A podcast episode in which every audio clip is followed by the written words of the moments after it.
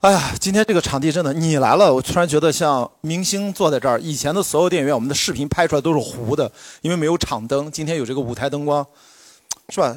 感觉还行吧？是不是不太一样？跟一般映后啊？对对，我我之前参加过这样的映后活动，但感觉今天是那种，怎么说呢？就。必须得说点啥的那种压力感有。我完全没有跟古希说今天有多少人，他一听说现在至少两百多人的大厅，可能今天也来了将近两百人，他都啊是吧？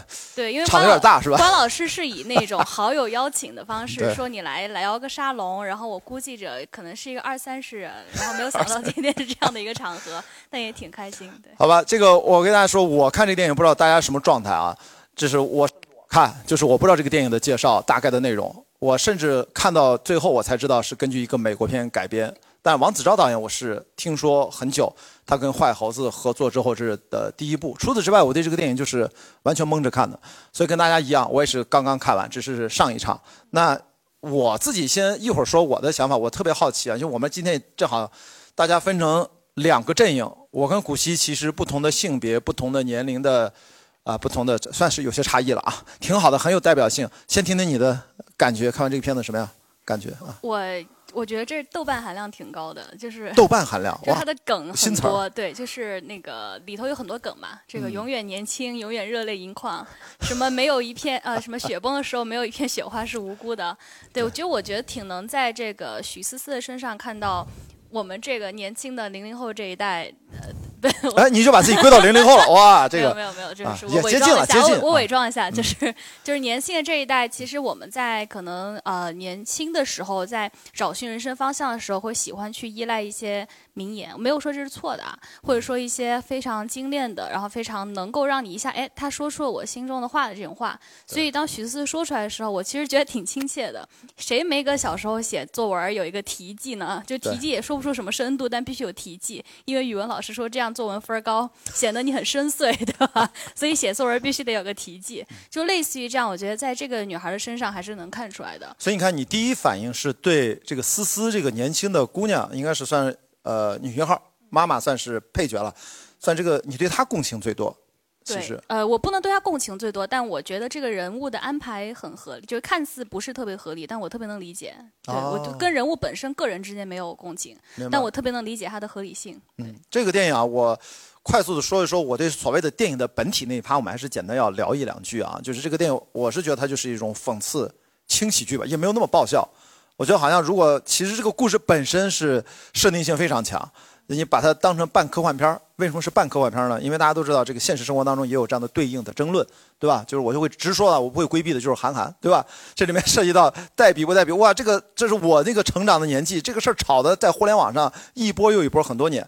但是这个电影很巧妙，它其实是根据一个。就是这个故事，美国也有过这样的一个电影，人家是改编的美国电影，所以你也不能说它完全去跟现实对照。但是你要说它完全不相关吗？我是不信的。为什么？你刚才错过一句台词，就是也是思思参与的，喜欢是放肆，爱是克制。这句词儿来自于韩寒的导演处女作，当然韩寒没准也是这句话也是借来的，不一定是他原创。但我的第一反应就是，大家熟悉这句话，多是从韩寒电影里面来，所以我觉得他还是这个电影。这个导演他是非常巧妙的，把所有对社会现实的针砭或者说小批判放到这个电影里面，包括最后，呃呃，我就说啊，最后那个三个彩蛋，大家看到三个彩蛋啊，我不知道你们怎么理解的。我看这个三个彩蛋，就直接把字面意义反过来理解，就很有意思。因为它里面还黑了电影学院，因为王子昭自己是电影学院，我也是电影学院，他算我是是很小的师弟了。就是你这这个故事什么背景啊？你文化课差成这样，你能考上电影学院吗？这都什么年代的事儿了？这所以我说它是半科幻片，这就是有点自黑、有点自嘲的意思。现在电影学院文化分要求很高的。可能极个别，可能我不知道表演系是不是都已经越来越高了。当年是啊，当年我是在管理系，研究生在文学系，其实呃文化分要求是加上录音系，这是最高的几个系，其他的专业其实文化分要求很低。所以这个故事后面都是挺自嘲的。这个电影就不能把它完全按照现实主义理解，好吧？我就说本体就那么几句话。以及后面还有一个说文坛自此再无害群之马。对啊，对啊，这个东西就 你就把它反过来理解就好。就说这个这个事这种事儿可能应该。会会怎么说呢？就很难完全的杜绝，这个是更符合我们真正生活的现实。但呃，关老师刚刚说这个有点讽刺，好像这讽刺吗？我觉得有点帮他说话哎。哦，哎，为是吗？是为什么我会觉得是我是讽刺的事实？你为什么会觉得帮他说话？呃，因为因为其实我们看马莫，我不觉得这里头对他有任何不好的预设或者消极的预设。我觉得这是一个，你看这个男孩，他其实是可以追求自己的人生的。然后以及就是呃，虽然这是科幻片啊，里头说他只要努力能考上电影学院，说明这个人智商本来不低。如果让他按照他的热爱去发展，他还是能找到自己合适的路。你要这么说的话，这个电影里面他是对马莫非常导演啊，非常有爱，非常宽容。这个电影的主角因为是爸爸。是马莫的爸爸，马莫的爸爸，我觉得他其实这个儿子在这个电影里面其实有点工具人，拿来其实一切一切是这个爸爸为男主角的戏，他完全是一个对应作用。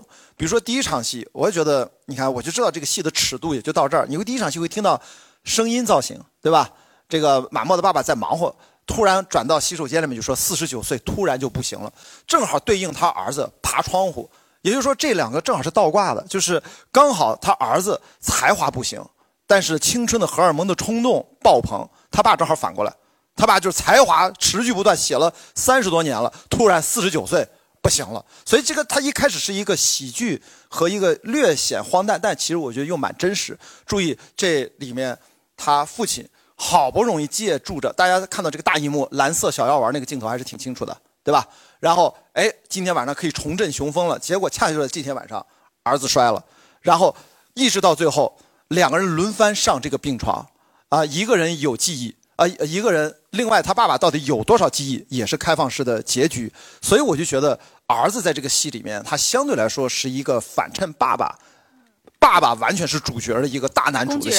哎呀，对对，对你可以这么说。所以我倒没有觉得他在为谁开脱，因为儿子没有那么重要，所以我就没往他所谓给韩寒开脱那个方向去想太多。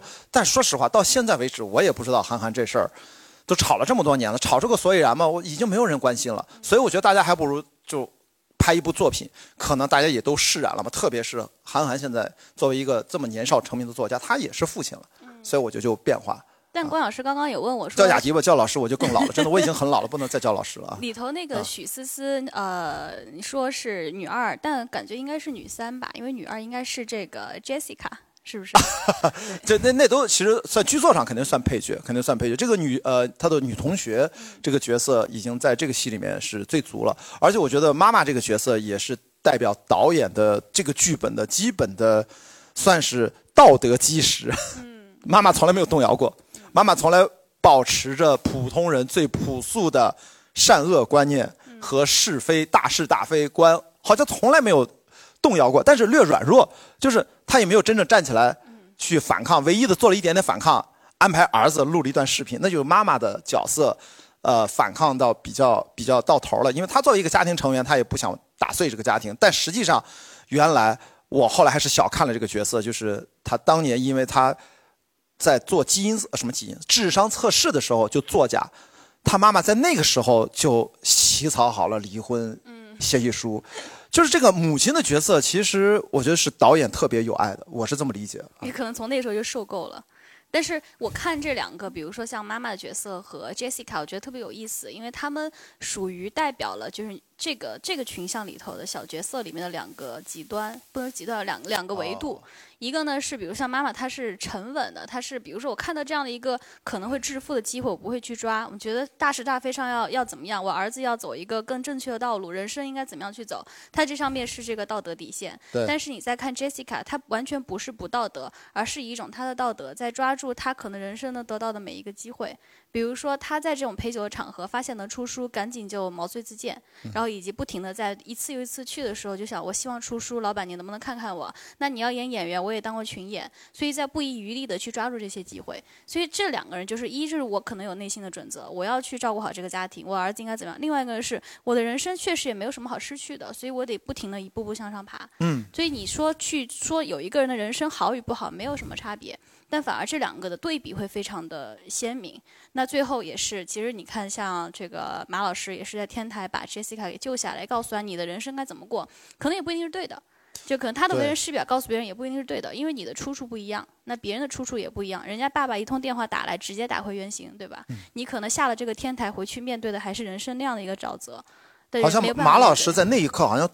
被唤醒了，感觉伪光正了一下，不是突然的，就是就又开始拿着黑板上课，你知道吧？然后上着上着把自己上明白了啊，大概是这么一个高潮期是这么处理的。但我相对因为正好这，哎，关老师你年龄跟马老师，呃，他四十九岁啊，我快了，我我我下周再过几天过生日，四十四岁，所以他大我五岁。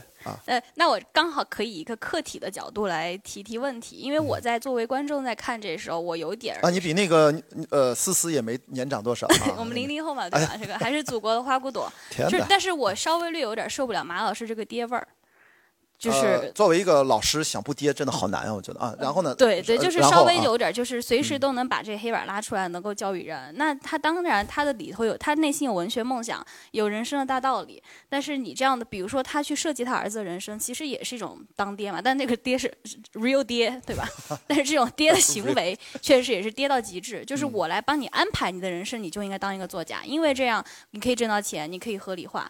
然后比如说他要去给人这天台上给人上这课。人生认知很重要，什么就是什么虚荣很重要，但是他没有办法去想象，可能人生如果过于虚荣，就会让你的认知变得 被扭曲偏差，是吧？对，但当然这也是一种跌啊，刚刚这个就非常的，就是就是过于主题鲜明，就是我觉得作为导演，这个时候就呼到我脸上六个大字，对吧？就是其实是有点。用力比较狠的，我甚至觉得爹在他身上都有点合理的原因是，比如他要去写那个呃儿子的遗嘱遗书，那他的选择的分发的方式是他冲到人家这个文艺汇演的现场去甩，就感觉世界应该以我为中心，我的冤屈非常的大，我儿子自杀是个天大的事儿，你们怎么还能在这儿歌舞升平？所以他把人电给拔了。然后过去这样去分发，对，所有这些我都稍微的觉得这个老师这种郁郁文学上的郁郁不得志，反向导向了一种大家看他就是你们全世界都欠我的。都该看我，都该关注我的不幸，该关注我的这个人生走到这儿，我半生笔耕，对吧？我没有出书，我的这些狱卒，我应该被全世界听到。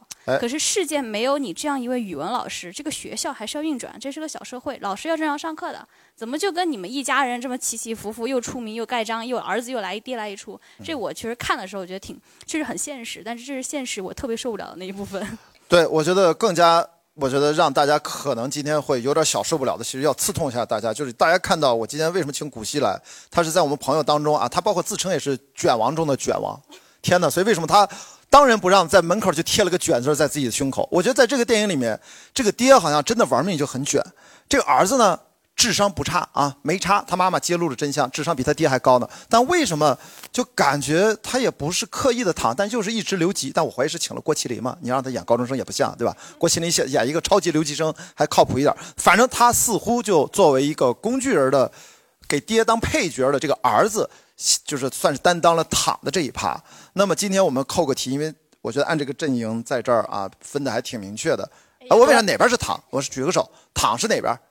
这边是躺，这边是卷，我目之所及几乎一半一半啊，包括有些朋友出去上洗手间或怎么样的，那卷王，然后咱就说这个人生到底为什么？当然我知道它不是非黑即白，不是非躺即卷啊，我我知道没有那么绝对。但是既然大家做出了一个选择，包括古希也做出了选择，因为大家看他的介绍，其实古希是一个非常年轻的创业者，目前在 AI 领域，然后我。咱俩认识有有超过差马上要三年了，大概反正三三三年左右，不止啊不止，反正我认识他的时候，他那时候还在加班是一种加班的卷。但是在过去的三年多里面，他可能通过很多户外运动，他也是大材小用这个播客的主播。大家感兴趣也可以打开这种播客软件搜索一下，大家会看到完全都是各种户外运动大咖的这样的对话和交流。其实也很卷，就是总之你的精神状态和你的咱俩不是有各有差距吗？我先听听你的角度，你当仁不让，直接夸我巴不得拿一沓的全拿走。我说你得贴好几层是吗？一身卷，就你是看完这个电影，你其实还是虽然你很讨厌这个父亲角色的那种爹味儿说教，但是他这么努力的热爱文学，某种程度上是不是这种他的执着他的付出，其实某种也挺卷的。这个你是否会相对认同的多一点？我不认同哎，啊也不认同，对，因为我觉得卷的不科学，卷的是吧？不靠当他人迈入到 KTV 的那一刻，你还有什么脸面来当道德标兵呢？就是你还跑冲过去跟人说啊，你们这都是假文学，你们真的不是为了文学，你们出书什么？你都已经酒都喝了好几轮了，然后人家不给你出书了，你现在可以站在这个事儿另外一面说，你们都不是为了出书，你们都不是为了文学，难道这个不是在你迈入这个包房的那一瞬间你就已经明白的事儿吗？这不是默认的事儿吗？嗯，所以我只是他不如意，所以他是一种下意识的反抗。对，当不如意的时候，呃，理想主义的人可以把理想主义搬出来当武器嘛？对，所以我觉得在他那一瞬间突然的翻脸，以及骂了在场所有人的那一刻，我觉得只是一种狗急跳墙。对，对他没有他没有别的武器了，他只好这个时候，比如说我现在我是马老师，我孑然一身，我最后的稻草是你要认可我的文学，可是你否定了我，你宁愿跟他出书，你都不跟我出书，那你相当于把我跟他摆在一个市场上，然后你觉得我写的东西还不如他写的玛丽苏，那你这对我就是巨大的侮辱。那你要侮辱我，我要侮辱你，我就会拿最大的这个尺子，就是你们这些人都不配去为文学服务。其实他也误解了人家，人家也没有觉得玛。丽苏比他强，人家其实就是一个，那是一个纯反派角色啊。在这个电影里面，导演批判的用他作为载体，对那个出版人而言好像无所谓。可能一切就是怎么能让我赚钱，能够博得一些。我觉得是误解了现实吧。就是那出版社，我不认为少了这么一个这个文老师，这个害群之马就没了。那只是文老师只是一个显性冰山一角而已。只是你在认可你前一脚，你觉得你们该去认可文学，该去出书；后一脚，你马上部署一个小团队，给你买书，搞这些乱七八糟的，对吧？还还有还搞了作战计划，然后。去刷单、刷榜这些，那这个时候文卡通化了那一段，我觉得挺卡通化的。就我觉得也是对于我不知道导演的意图是什么，但是在我看来，我觉得是对这个人物的讽刺还是拉满了的。呃，包括给出版人，我并不是要替他去解释，我只是说，在这个电影里面，为了叙事，他是把它简化了。我们当然都知道，比如说在现实生活当中，一个出版人他选择出版什么样的内容，我就说最通俗的，哎，对，比如说叫通俗文。和严肃文学。那我刚从平遥电影节回来，我们最近严肃文学、通俗文学也好，都在跟电影重新、中国电影重新进行拥抱。那有的时候你会看到合作的这个作家，比如说我们这次蔡骏，对吧？大家都看过他的这种叫悬疑小说，他就是通俗文学代表，但是他现在就开始写严肃文学。其实作家有作家内心的啊，冯唐叫金线，但是从出版公司的角度。到底出版什么样的书，跟什么样的类型的作者和，呃，通俗还是严肃文学作者，其实这是另外一个经营策略的问题。它当然不是，也是非黑即白的，所以也相当那是一个现实版本。但是看电影啊，我们不能要求导演还要把那个出版人的形象塑造的那么立体多面，相对来说也是比较卡通化的。所以能不能具体到你你自己觉得成长，结合你的切身的经历，我是在旁观者，从朋友的角度，这你卷的可是各种的不亦乐乎啊，这个跟。觉得我是另外一种状态，这会儿咱再交流。先聊聊你啊，你是今天把这个贴在胸口，这个卷结合这个电影，你自己想切身的感受到了什么啊？呃，我们还是从刚刚就卷这个话题，从马老师身上说起吧。我觉得他肯定还是努力的，就是在小阳台上的书房里头写这么多东西。但我觉得可能我自己的人生可能有一小段时间会类似于呈现他身上这种比较拧巴的状态，就是还是处于要自证的一个状态。就是我认为我是好的，但是不那么的肯定，所以我希望有外界的回声来告诉我这个 sounding board。那无论是有人帮我出书也好，或者说是我得到读者的肯定也好，这就是在。加固，我认真的认为我是值得，或者我真的是一个不错的人，不是一个普通人。我觉得是像人物的这位马老师，于和伟老师演的这位，他就是在一种呃拧巴之中走向了另外一个呃角度吧，走一个方向。就是我现在已经极端到了你们所有人必须认可我，因为他反复在说我半生我写了三十年，我半辈子都在都在写文字。那 So what？那努力并不一定得到回报，是这意思 是吧？写了六十年的一辈子的人也会也也会有啊，大有所在。为什么你的苦劳你搬出来三十年，别人就一定要认可你呢？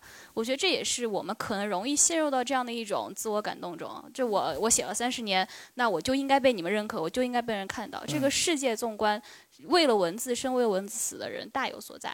那不是你一个人，你就在这就值得被立这样一座丰碑的。所以我自己其实看他的时候，没有我没法看到我自己，因为我确实挺挺不挺不赞同这样的一位，呃，演的很生动的角色，就太真实到让我很不赞同。对，所以我自己看我自己，我反而会觉得，呃，跳出了一次又一次的成长，跳出了很多自证的圈套，就是自证的圈套，因为。因为我自己首先是在 AI 领域创业，我们做在线教育，做 AI 算法的，然后也是在海外市场，然后呢，我也玩铁人三项，在这个 关老师的带动下，然后也做播客，然后呢，也会喜欢玩很多户外的东西。所以呢，其实一部分是在互联网的这个领域，然后另外一部分是在户外的领域。那我自己也是有一种持续在跨圈的感受。我并不认为我在每一个圈，比如说在我们这个 AI 创投的这个部分，呃，我们做的多好。毕竟现在这个大局势下，比如说中美关系啊，包括算法被被被一直被卡脖子啊，这些都还是会多多少少遇到这些问题。再加上这个在线教育几年前大家也知道这个双减，所以把我们从国内减到了国外去。嗯。那这些都是都是你遇到的挑战，你也会一刻一次又一次的被现实打过来，就是你不是那个天选之人。你不是那个，就是一路上就像可能中国版 Sam Altman，你在国内就可以把这样一个公司具有情怀的公司、有技术底蕴的公司，就能够一步步带到让所有人都侧目。我觉得这也是让你去认识到，你可能就要跟自己在这种情况下，市场和你和资本各方面都要去做一个适配。也是一种接受自己哈，看来。对，可能是接受现状，不一定接受现状。对对对。因为我觉得我离认识我自己还很远，那就没办法谈接受自己。但是现状是这样的，然后我当下是处在这样的一个现状里头，我应该做什么事情，而不是我还拧巴的说你就需要知道我好，那我应该冲着投资人办公室说你们为什么不投？你们为什么不溢价投？对吧？你们为什么不把我们的估值就下一步要搞三倍，我们的 PE 必须搞多少倍？这些都是无逻辑的，那只能说明可能我对当下的大局势的认知还不够，所以可能最重要还是跳出了那样的一个。自证，不停的自证，就我我为什么我凭什么我就是，包括我玩铁三也是在那个我的第一场铁三是在金海湖，那时候可能卡了一个年龄的优势，因为我是报了二十几岁，那玩铁三的可能年龄都大一些，对，所以我都是我们这个年纪啊，三十五加啊，四十多五十也有，嗯，对。然后我在二十几岁的年龄组呢，就因为人少嘛，我就卡了个优势，所以我当时第一场我就拿了个年龄组的第六，嗯，然后也挺开心的，差一点就站台了，同志们啊，第一场那那还是差不少的。但是别人看起来你很厉害，包括比如说我的这个领域里面的，像做 AI 的或者投资人啊，我的合伙人码农嘛，对吧？都是写代码、算法的，就觉得你好厉害，你怎么搞搞搞户外搞那么好？但其实对于我而言，就是我不需要再用一个东西来跟你们证明我厉不厉害，因为你比如说你是专家，你看我就跑步配速也就那样，骑车配速也就那样，游泳也就那样，你不会觉得我在这个铁三领域怎么怎么样？我是完全没有搞过铁三，他说的夸张，我越野跑还可以啊，户外大佬，跑但但现在我已经不怎么跑了，对，你看都穿着裙子怎么跑？对，就包包含，但里面是越野跑短裤，我就不给大家撩了。关老师现在就很谨慎，生怕自己有点爹味儿。这倒这倒呃习惯就好了，我觉得会自我自我提醒是一个过程。啊，平常经常被我怼啊，就啊对对，多 多怼一下，对对对。对，所以我其实我觉得我在每一个领域我玩的很开心，然后我能不停的成长，然后你认可与不认可我，它不改变我的价值。就是比如说我来了这儿，我可能跟郭老师对话，郭老师说你这跑步太差了，你这臀中肌也不会用，是吧？我从来不会说这种话，好好好，就是另另外一个于老师，于老师，这个这个哦不马老师，这个马马老师马老师说你这个人是很虚无、很虚荣，对不对？非要去追求配速，这个时候我不会去被他的这种否定就怎么样。以及可能另外一个点就认识到客体的局限性，比如说你过去文文社长说你这个书不太行，我要给杰西卡出，我不给你出，那你是不是就不太行？那他这个时候作为中年男人崩溃了，对吧？我我我那方。面也不太行，这方面也不太行，我还有什么行？那对于可能我来讲，或者说如果要尝试新的东西，真正的我觉得比较好的一种卷的办法是，不要把你的这个价值的锚定变得很单一。OK，就比如说我卷的丰富起来。丰富的选是这意思吗？你你尝试的事情多了，总有人给你正反馈的。多维度的卷。对，或者你人生你不要去搞一个文社长嘛，对吧？一个害群之马刚被你遇上，怎么可能呢？那那其实如果比如说我们做创业的，那自然有我身边的合作伙伴呀，我的合伙人呀，我们的投资人给我肯定，我们的公司的呃员工们给我肯定。那你玩户外的，比如说我认识很多户外的朋友，我自己做运动播客，我请的这些嘉宾都是好朋友们。那聊天别人也会给你肯定，说你虽然运动能力不行，你聊天行啊，对吧？我也是一个。就搞这个差异化组合，是这意思吧？陈述效应等于说，哦，这叫什么？再再再再说一遍，我这这我教授教我的，就是对他这个解解释一下。我突然听到了一个什么专业名词儿，我很好奇。没有没有没有，因为因为因为教授是那个理工科出身，我我的教授啊，大学的教授。然后呃，前几天我们通了一个电话，然后他就跟我说。呃，因为他他推荐我去 MIT 再读一个书，然后我说英文电话啊，对，然后他说读工科，而且得，然后在工科那里头最好是读那个项目。我说为什么？因为这个项目是跟 MIT 的商商学院结合的，所以你要以你的工科背景去学商学。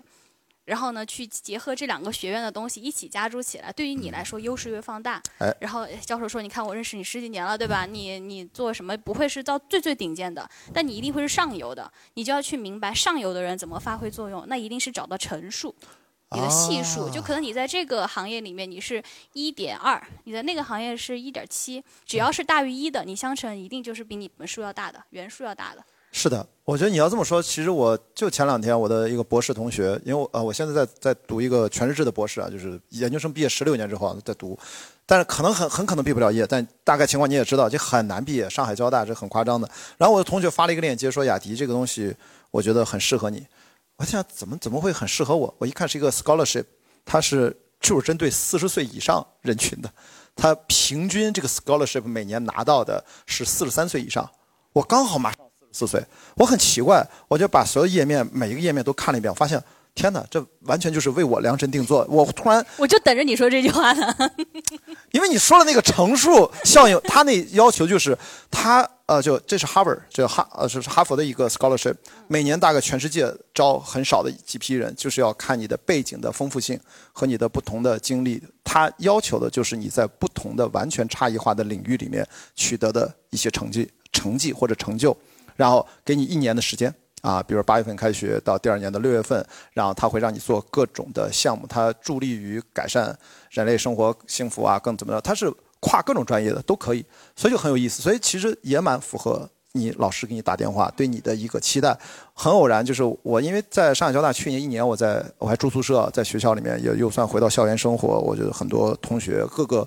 专业领域，大家在一起交流就很开心，其实就在拓展视野。所以，也就是说，回答说，QQ 回来你的卷其实是一种积极的，不断拓展自己生活边界和自己热爱的事情的一些维度，要丰富起来的一种积极的态度。这样的卷是健康的一种一种向前前行的方向，是这个意思。或者说是把我脆弱的自尊心像经济投资一样放到不同的篮子里。哇，这是这就是风险，又是这就是风，这是另外一个风险的逻辑了，这个是对吧？那 OK，刚才躺是这边是吧？这边这边是躺，这边是卷是吧？我们一会儿马上把话筒要给到你们，然后听听你们对于躺和卷是怎么理解的。我最后其实这一趴我们不想讲那么多，就是我真的看完这个电影，我突然意识到为什么导演要用。爸爸没有用儿子当主角，甚至他没有用平衡双主角来讲。其实我想到导演可能发现这个父亲马老师身上很重要的一个特质：第一，他其实是一个凡人、普通人，对吧？难道他真的像他说的怀才不遇吗？其实我一会儿问大家，大家自己来回答。目前我们二零二三年中国这个社会，真的是一个怀才不遇的环境吗？你如果有才华，是不是总会有？方法去闪光呢？是不是这个方法怎么去找呢？那么这样的一个普通人，我觉得马老师是一个有明确的缺点的、有虚荣心很严重的一个善良的普通人。我觉得这个善良，不管是他的最后高光时刻，他牺牲了自己，虽然他不一定情愿，但是他就做出了那样的英雄般的壮举。不管导演是怎么设计，但是他表达的很清楚，就是普通人，不管你。这一辈子取得怎样的成就，这是我的读解。但是你至少要保护好自己内心的那份善良，不管是你经历了什么样的诱惑，甚至已经走得很远了，最后都已经疯魔了。我们要买，我们要买数据，但最终你要幡然醒悟，要通过哎自己把自己说明白了，守护这份善良。然后还有一个，作为普通人，我觉得勇气或者说勇敢，因为你是不是真的能够接纳自己？就是了不了解自己，我非常同意。我们了解自己非常难，但是最终，不管你了解到什么程度，你对现在了解的这个程度的自己，有多大的勇气去接纳，如何面对自己真实的现状？我觉得这个勇气也很重要，所以我觉得这个电最后他拍给每一个大众观众看，我不觉得这是个文艺小片儿，对吧？这肯定是个面向大众的。我觉得大众嘛，包括我在内，我也没有觉得我取得了什么什么特别大的成就。我们可能还是芸芸众生。我看到外面黑板上是不是写了一个题目？我一会儿也想请大家来回答。如果五十岁的时候还是一个凡人，首先我觉得这个问题我不完全的认同。什么叫五十岁？什么叫凡人？我再过生日，过两天是二十四岁生日，我一直减二十岁过的啊。这个一会儿再说。所以，所以五十岁我不认同。到底这个凡人到底会不会接纳自己，那又是另外一个问题。所以我觉得，如果刚才结合古希讲的，结合我看完这个电影，我感受到的是，每一个普通人其实最珍贵的这一生的路径上，他需要最珍藏的或者去保护的是他。我觉得我们都有的心底的那份善良，去建构在这程路当中建构一份勇气。我觉得这个是这个电影它反复在提醒我。看到最后也是这样啊。你有什么补充？然后再把话筒给大家。嗯。呃，没有一个好有意思点。我刚看电影的时候，我坐记牌，然后我左右。呃，那个看到最后好像都有那个抹眼泪的点动作，或者有那个抽泣，然后真的，我我是因为那空调太热，然后我就对我就有有汗，然后我又不敢擦，因为我怕我也感觉在哭泣，然后我们三个都在抹泪，然后就被镜头给抓住，就是感觉就人家抹的是眼泪，你抹的是汗，但其实后来镜头拍出来发现三个人抹的都是汗，哭成一团，什么没准真的是搞得我都不敢抬手。一会儿谁流汗谁流泪，然后来举手说一说。那说回来，就是我我哎，关老师怎么看这个电影的名字啊？因为我其实挺好奇的。为什么要叫二手杰作？其实我觉得是不是二手，我觉得都是讽刺。就是到底什么是二手作品？怎么就算二手？其实最重要的是人生是不能过二手的，我们不能过别人的人生。我到底这个杰作，我觉得就是更是讽刺了。因为其实我觉得还是它英文还是保留了原来的名字。其实这里面是一种，在这个故事里面就是一个畸形的父爱，就是 The Greatest Dad 是吧？他那个英文名字。所以说这个杰作，他到底认为？我自己的作品是杰作，还是说对自己儿子不争气失望？儿子一般都是父亲最好的作品，经常会有这样的传统观念。但是没想到跟自己想的完全不一样，然后熏陶也熏不出个啥，书连封皮儿都不拆。所以我觉得他都是二手杰作，不管是二手还是杰作，全是反讽。我觉得在说反话，就跟我说片尾那三个彩蛋都是反过来理解就成立。呃，如果你一定要说什么，那你可以说。父亲对儿子这种爱，在自己懦弱的缺点的下，重新发现了自己的善良。你看，我也可以随时总结出个思想，但是我认为这个不重要。嗯，那 你觉得这个片片名什么意思？二手。你刚刚在聊，我也在想，因为他其中有个台词是说，都说呃，都拿自己的爹，我是谁谁的儿子来当那个对 acknowledgement。那那其实。嗯，他就觉得很荒谬，我还要借着我儿子的名号，有没有可能？因为我我看这部电影啊，你当时发我的时候，我其实就是奔着于和伟老师来的。我觉得如果是这样的一个戏骨来演这个男一，他不是配角，那一定可能，呃，没有一定可能是矛矛盾的，就大概率是是想要聚焦可能中老年，就是已经为人父的这个人，他在。他的焦虑，中年危机，对他对于自己的个人的 identity 是什么样子，他产生了一种迷惑。因为这个其实，在西方很多见了，非常多见。这种中年危机下的夫妻关系啊，人生怎么处理啊，人生方向啊，呃，就突然出走啊，都会有很多嘛。但是在国内好像探讨这个话题并不多。所以你刚刚说他的儿子是工具人，我觉得也理解，因为他也是借用我去凝视我的儿子这样的一个作品来思考我这个人这辈子到底实现了什么。同样的话题，最近大家网上前阵看那个《漫长的季节》，嗯，说各种老父亲，就这个荧幕上不缺爹，而且引引起了很多争议的讨论。我们看一个人，比如说这个电影里面去呈现的，我相信有一些东西，我们看似夸张、看似戏谑、看似去嘲讽的，背后一定都有真实。那这个真实，就这个尺度有多真实，就看大家在看这个电影的这个观众们自己去揣度了。也就是刚刚咱们说的，就是这个时躺时卷，那到底？尺度在哪里？我觉得这都是取决于我们的人生走到哪个阶段，以及你需要往自己往哪儿走。不是芒哥说过吗？回答刚刚这位呃男生的问题，就是你可能你的幸福感是来自于你的欲望跟你的能力中间的这个差值。那如果你的欲望拉得非常的高，你的能力够不上的时候，你会觉得很不幸福。但如果说你的欲望相对低一些，浅显能够上，甚至是低于你的能力的，你可能会觉得活得会更相对来说啊更游刃有余一些。所以我们看它本身还是跟我们自己去作为一个主体去看的这个出发点不同，我觉得很大的关系。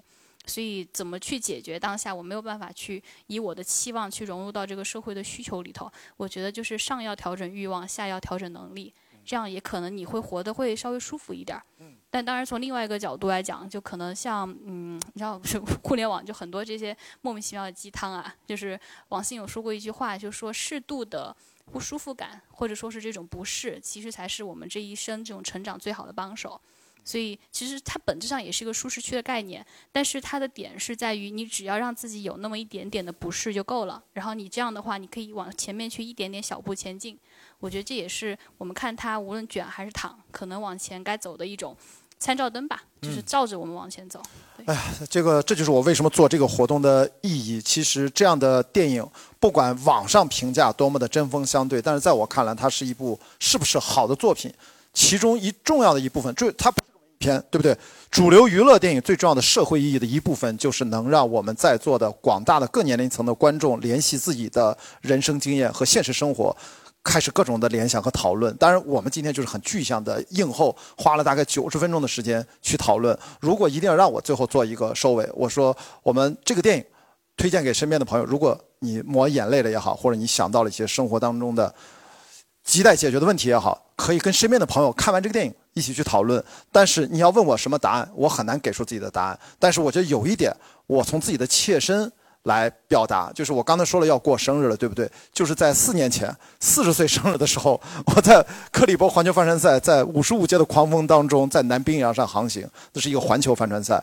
我突然想起了曾经的我喜欢的一段故事，一段话。不说过程，结论就是，我决定遵循科学目前最新的研究和我自己内心的指向。我之后按着精神层面上，内心感召自己。减二十岁去生活，所以我接下来过生日，我从那一四年前开始，让大家都在朋友圈祝我二十一岁生日快乐，二十二岁生日快乐，二十三岁生日快乐，即将我自己的二十四岁生日快乐。这是为什么？我不我不再解释，因为我在很多博客里面讲过几次。我想说的是，如果我们生活当下是局限的。我们的身体是局限的，我们唯一自由是什么？在我们的精神世界里，在我们的大脑里面，我们只有一个最强大的穿越时空的强大的武器，就是我们的大脑，它能负载无处不在的想象力，可以带你去往任何地方，包括我希望让自己的生活不断的从二十多岁。